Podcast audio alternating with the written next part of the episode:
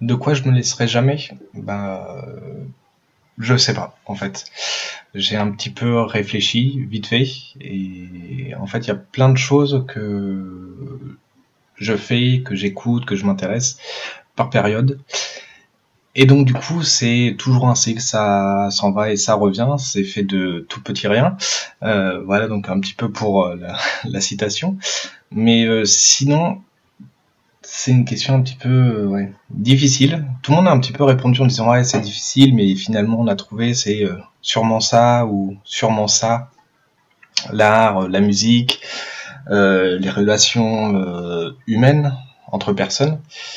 Et moi, je sais pas. C'est, ça a toujours été un petit peu comme ça. Et donc, je sais pas du tout de quoi est-ce que je me lasserai jamais.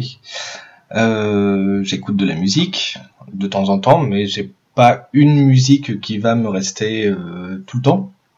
Donc ça peut pas être de la musique parce qu'au bout d'un moment, bah, je change d'artiste ou je change complètement de style ou de média. Je passe de la musique au cinéma, à la série, euh, etc. Donc c'est c'est un petit peu difficile pour moi.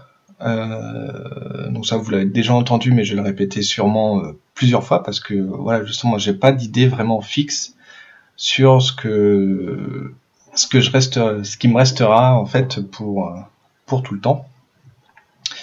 Une envie, une lecture, rien, je sais pas. Donc pour le moment, au jour d'aujourd'hui, comme dirait euh, tout le monde et que tout le monde va crier en entendant ça, mais je sais pas ce que tout, tout me lasse, on va dire.